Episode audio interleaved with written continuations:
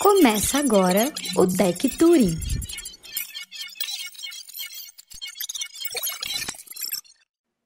Olá, pessoal, boa noite. Sejam bem-vindos a, a, mais uma live aqui do Touring. A gente está começando uma semana muito especial.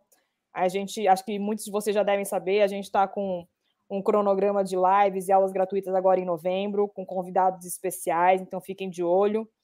É, hoje a gente tem a nossa primeira é, dessa série de lives, que é com o Tadeu Rocha. Ele é executivo hoje e, e sócio na Neon, a fintech, e também é instrutor do, do nosso curso de análise de dados para negócios, mais especificamente do módulo 3, o módulo de Problem Solving.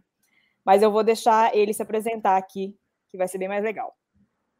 Boa noite. Obrigado, Denise. Obrigado, Turing, pelo convite aí de estar falando aqui hoje com o pessoal.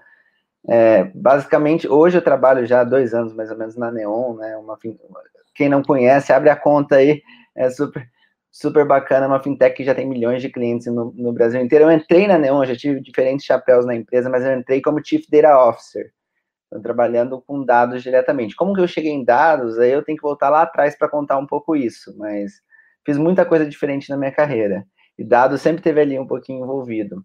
Eu comecei minha carreira empreendendo na internet e lá nos anos 2000, quando a internet era mato, eu, eu fazia site, não se falava desenvolver, desenvolvimento de, de, de web, não, era fazer site. Eu aprendi a programar antes disso ser moda e trabalhava com isso. Depois fui fazer faculdade fui entrar para a carreira na área de negócio. Trabalhei muito tempo numa consultoria estratégica chamada BCG, e nessa consultoria eu descobri que a grande sacada para as consultorias estratégicas que estão aí trabalhando com as maiores empresas do Brasil e do mundo é utilizar dados para a resolução dos problemas dessas empresas de uma forma estruturada e data-driven que você consiga fazer de forma rápida, consistente e que gere resultados, né? Que gere realmente valor para as empresas.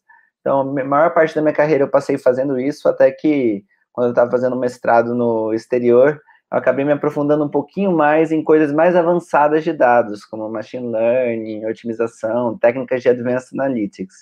E fiz uma migração dentro do próprio BCG para a área de data science. Eu ajudei a montar a área de data science aqui no Brasil, que chama BCG Gama.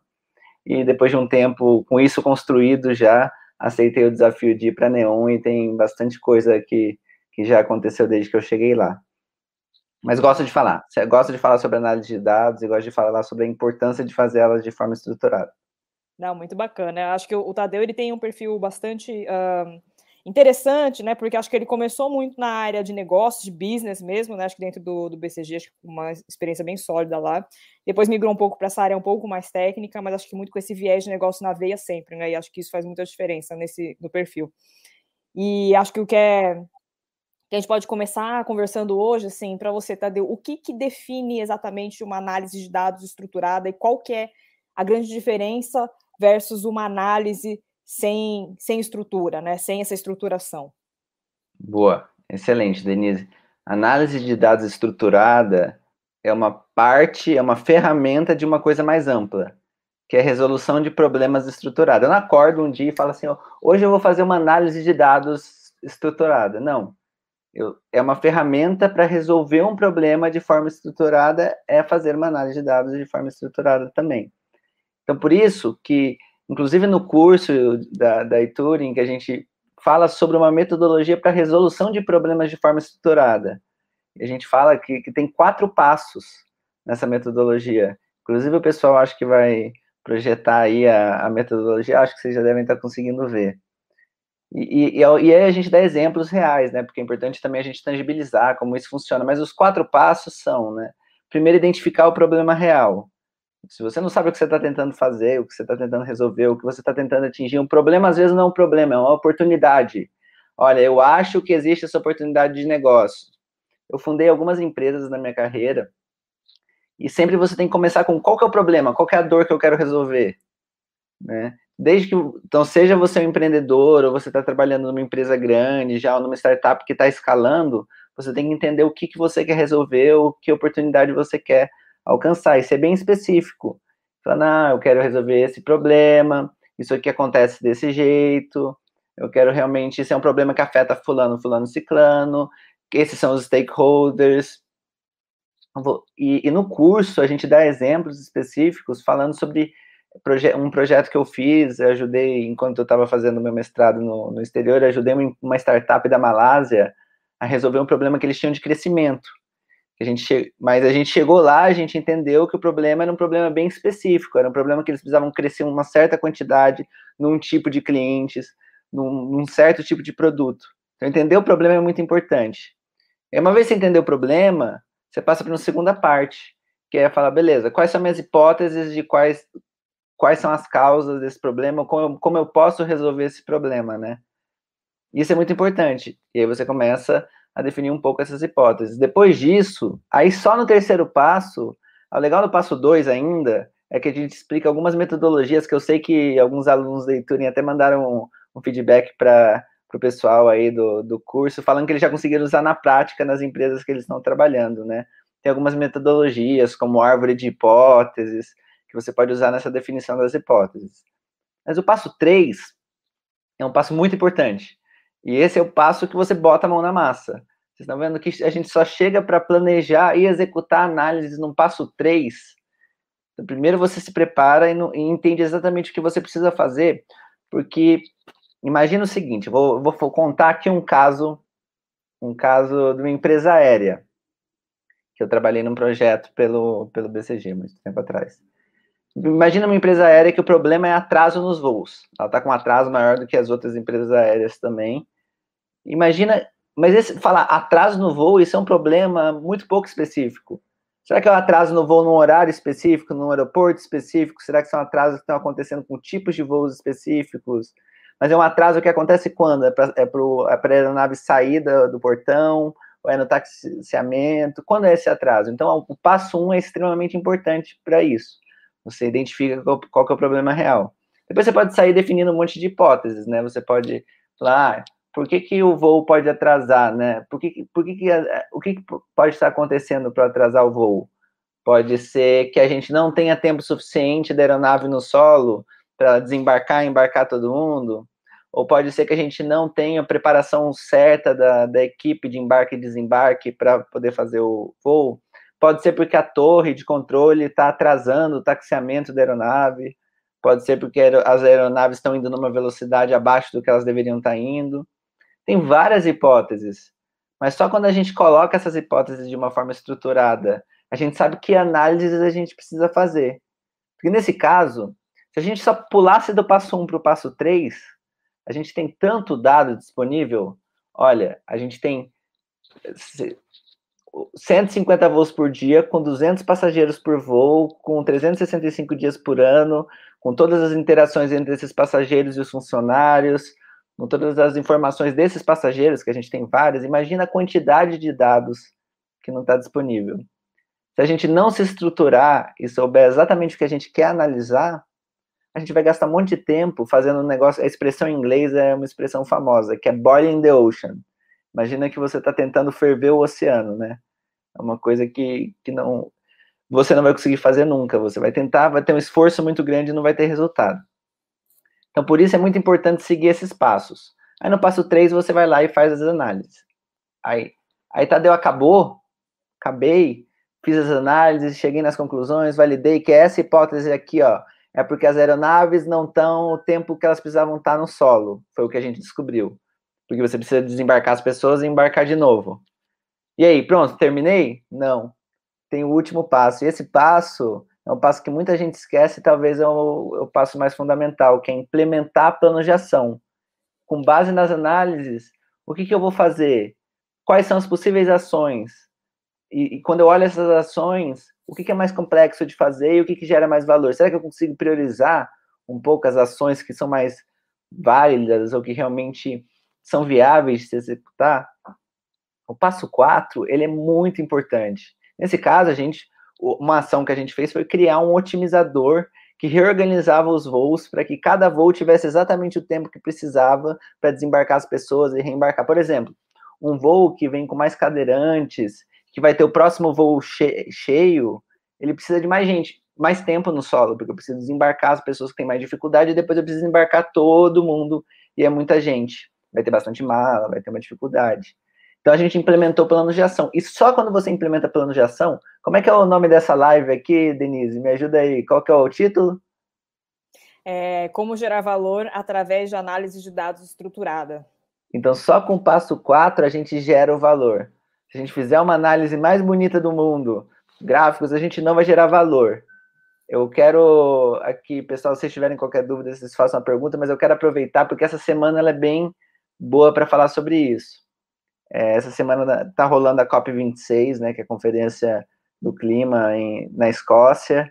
E assim, pessoal, é, tudo isso aqui o pessoal já fez, identificação do problema real. O pessoal começou a perceber que o mundo estava aquecendo, e talvez seja o maior desafio que a gente tem como espécie.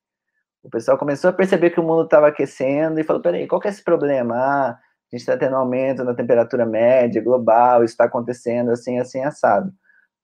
O pessoal definiu várias hipóteses possíveis. Então, houveram vários estudos até realmente chegar à conclusão que realmente a causa, e validar a hipótese de que a causa é a emissão que a gente está fazendo em excesso de gases de efeito estufa, dióxido de carbono, metano, e falar, peraí, então agora a gente validou as hipóteses.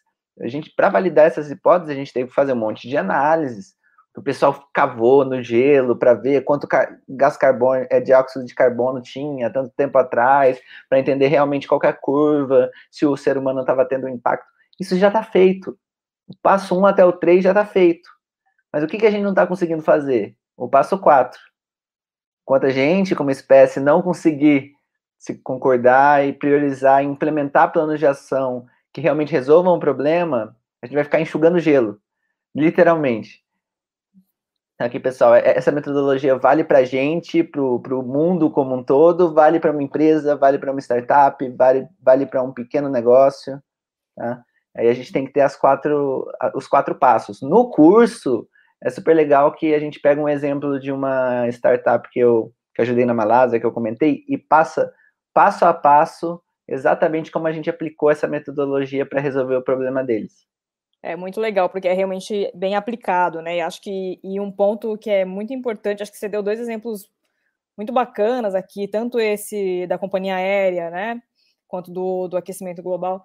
Ambos são, são problemas que são complexos, né? Claro, um mais complexo que o outro, né? Mas o que eu queria dizer é que essa metodologia ela é aplicável a qualquer a, a problemas de qualquer grandeza, e essa implementação dos planos de ação, a gente também traz no curso alguns métodos para que a gente consiga ter ganhos interessantes, priorizando eventualmente ações que não são tão complexas, né? Fazer uma matriz de priorização, é, entender a regra de Pareto e etc. Então a gente não precisa é, necessariamente ter planos de ação super complexos para trazer grandes resultados, né?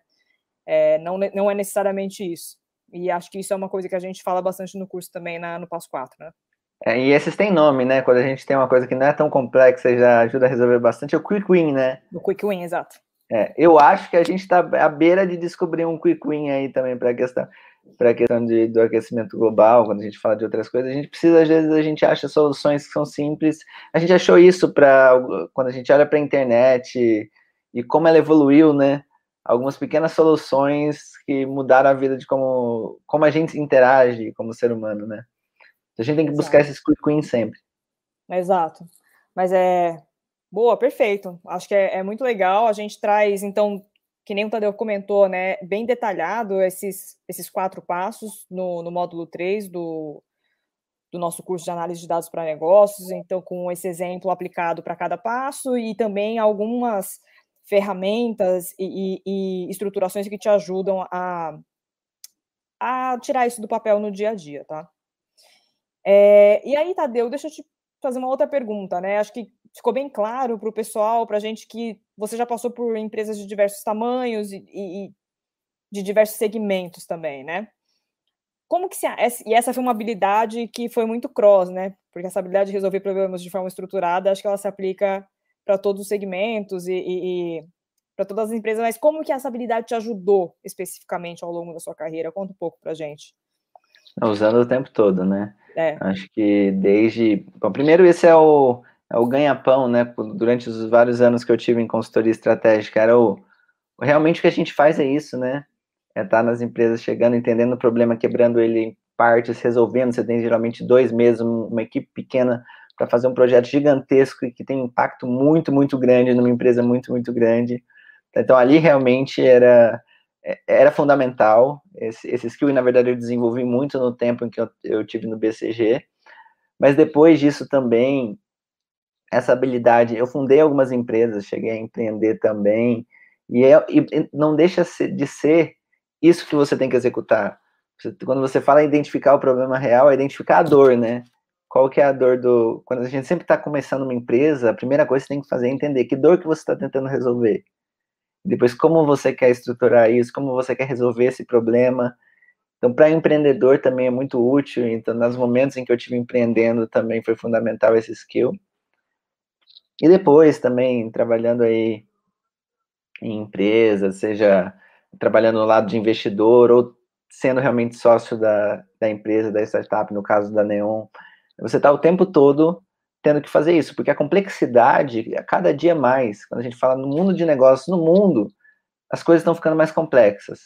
Então, ser capaz de dar um passo para trás e reorganizar o pensamento e focar no 80-20, você falou da regra de Pareto aí realmente, e, e focar no que realmente é, é necessário, realizar as análises que você precisa para não desperdiçar energia e tirar as conclusões certas e desenhar planos de ação que são eficientes e que são executáveis no curto e médio prazo. Então, esse é um skill que venho carregando na minha carreira inteira, desde BCG, empreendedorismo e agora na Neon. Mas ele, ele é tão importante que ele é o, é o que eu mais olho quando eu tô ao longo da minha carreira, quando eu estava contratando pessoas, ele é um skill que você tem que olhar muito, uma habilidade que você tem que olhar muito. E não sou só eu, né? Quando a gente olha para o processo seletivo, pega aí alguns, algumas startups, o Quintandar é um exemplo, eu sei que eles fazem, em várias outras startups, no, quando você faz processo seletivo para para produto, para área de produtos, para área, área de negócios, você usa cases, né? entrevista de caso. Isso vem muito, não copiado, mas muito inspirado no que as consultorias sempre fizeram também, banco de investimento, de cases de negócio. E o case, basicamente, ele é um lugar onde você está ali na frente da pessoa, resolvendo um problema que você não sabia que você ia ter que resolver, e o que a pessoa está querendo assistir, não é, ela não quer entender se você vai achar a resposta certa. Como entrevistador, o que eu queria ver era qual que é o raciocínio dessa pessoa, qual que é a lógica de raciocínio, como que ela vai quebrar esse problema estruturar, me pedir as informações para poder realizar análises e aí sim chegar em conclusões e pensar em planos de ação e propor ações para seguir em frente. Então, é, entrevista de caso mostra aí que as empresas todas estão querendo testar realmente esse skill nas pessoas. As pessoas são capazes de resolver problemas de forma estruturada. Não, perfeito.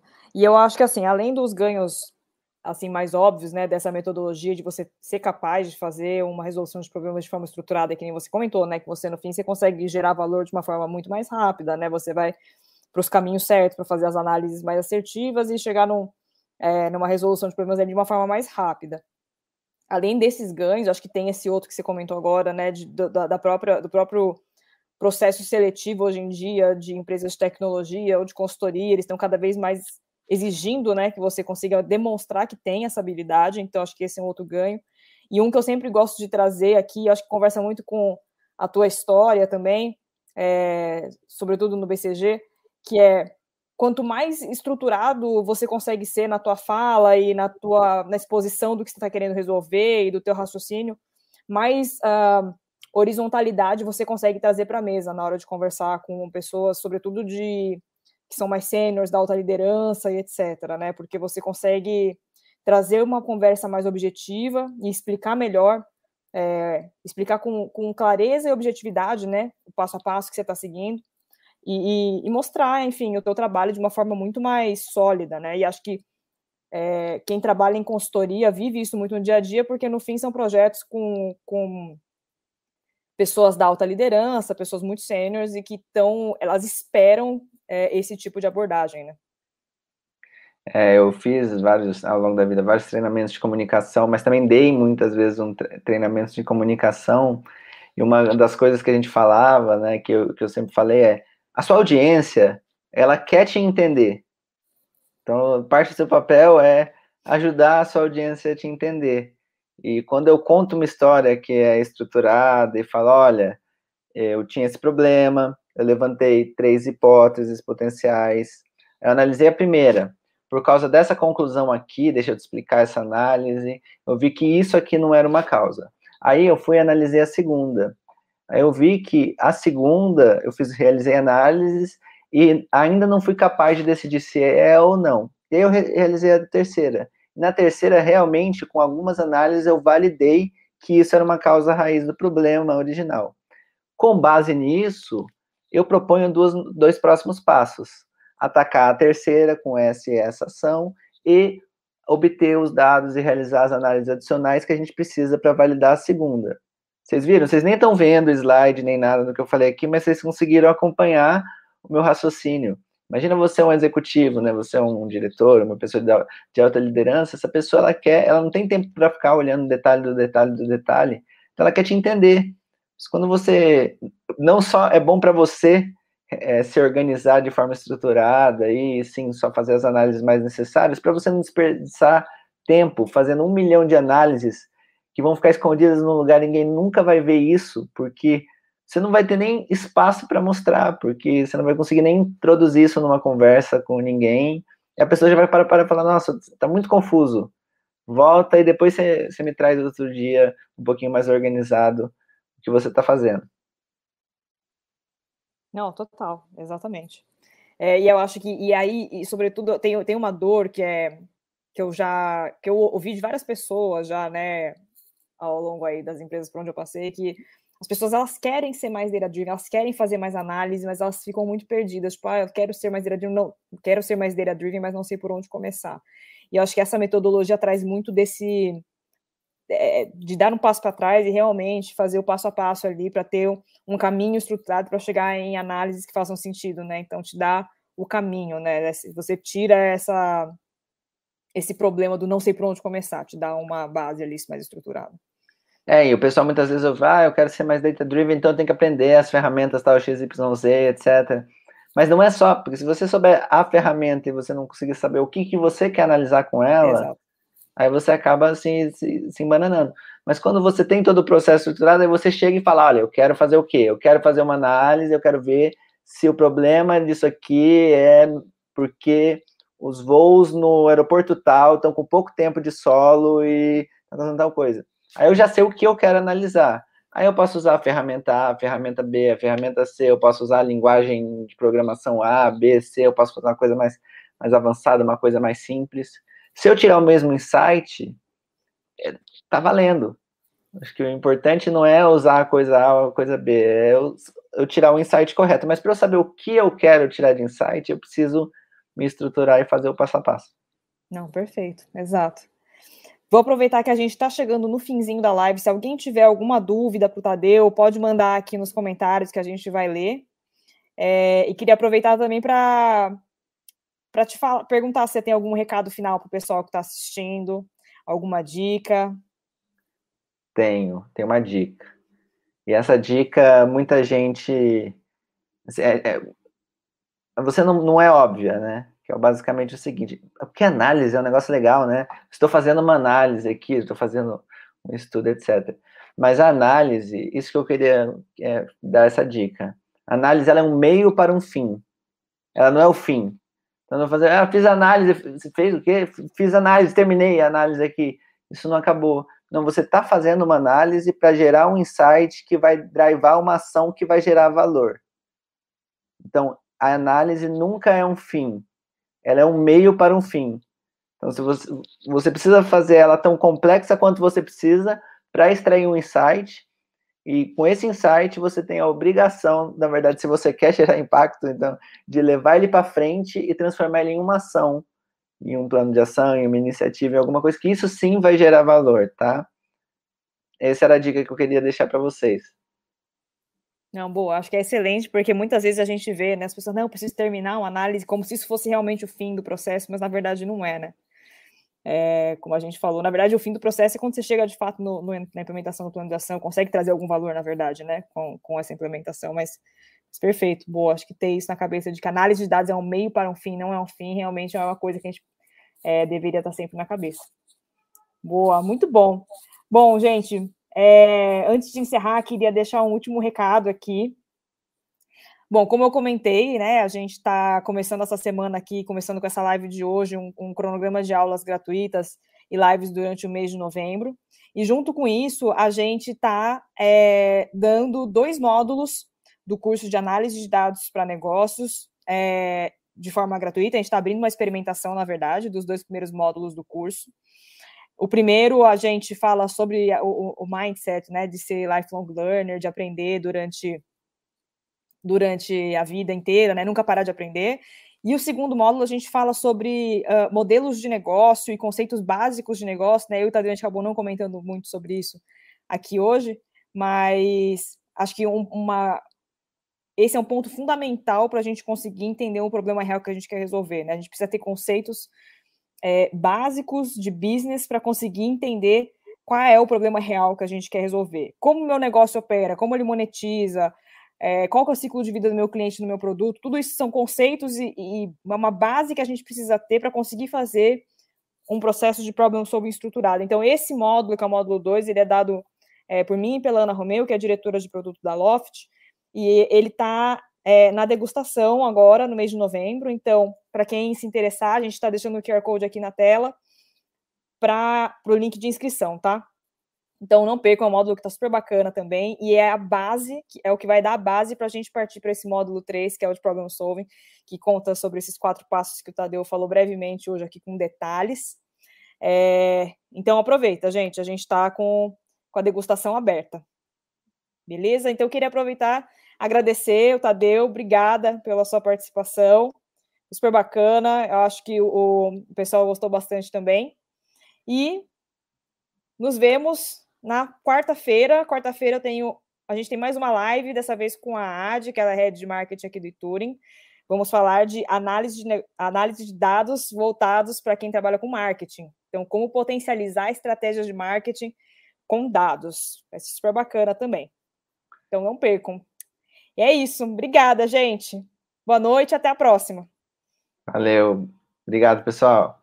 Tchau, tchau. Você ouviu o Tech Turing. Até a próxima!